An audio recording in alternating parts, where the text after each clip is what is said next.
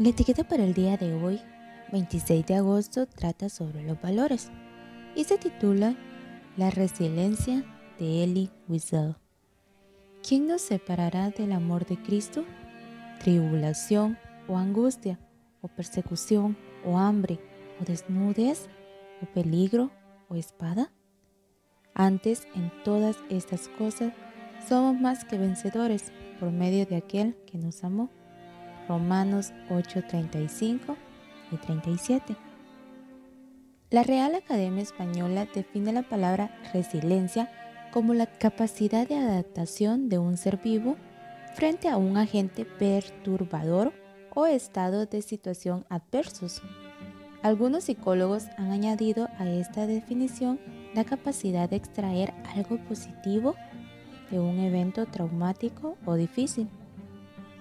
Quizá podríamos considerarla más una herramienta que un valor, pero las personas resilientes viven una vida regida por varios valores y por eso incluyo esta historia en esta sección.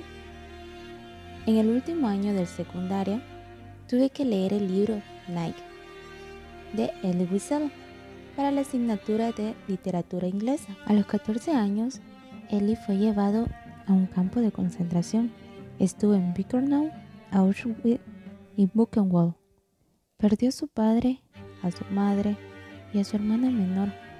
En memoria de quienes escribió esta obra, que es una profunda, cruda y aleccionadora autobiografía, Wiesel sobrevivió a los campos, al igual que sus hermanas mayores, pero se llevó imágenes imborrables en su mente y un tatuaje en el brazo izquierdo con su número de preso.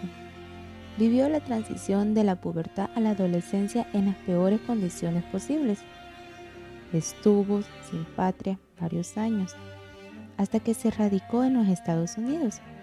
En 1986 ganó el Premio Nobel de la Paz, además de otros innumerables premios y distinciones que le fueron otorgados recibió el premio y la confianza del gobierno de los Estados Unidos para trabajar en la fundación del Museo del Holocausto en Washington, D.C., que te recomiendo que visites si alguna vez te encuentras en esta ciudad.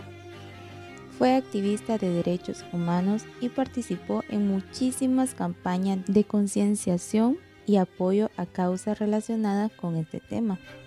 Puedes leer más de sus historias y algunos de sus libros. Lamentablemente, él dejó de creer en Dios en aquellos campos de concentración. No sé qué momentos tristes han marcado tu vida, qué imágenes imborrables guardas o qué tatuaje te ha quedado. No sé si has pensado en dejar de creer en Dios. Quizá puedes trabajar estas cuestiones con la ayuda de algún profesional o consejero y te animo a hacerlo. Pero también te recuerdo el versículo de hoy la hermosa promesa que Pablo, otro gran resiliente, escribió y a la que podemos aferrarnos hoy.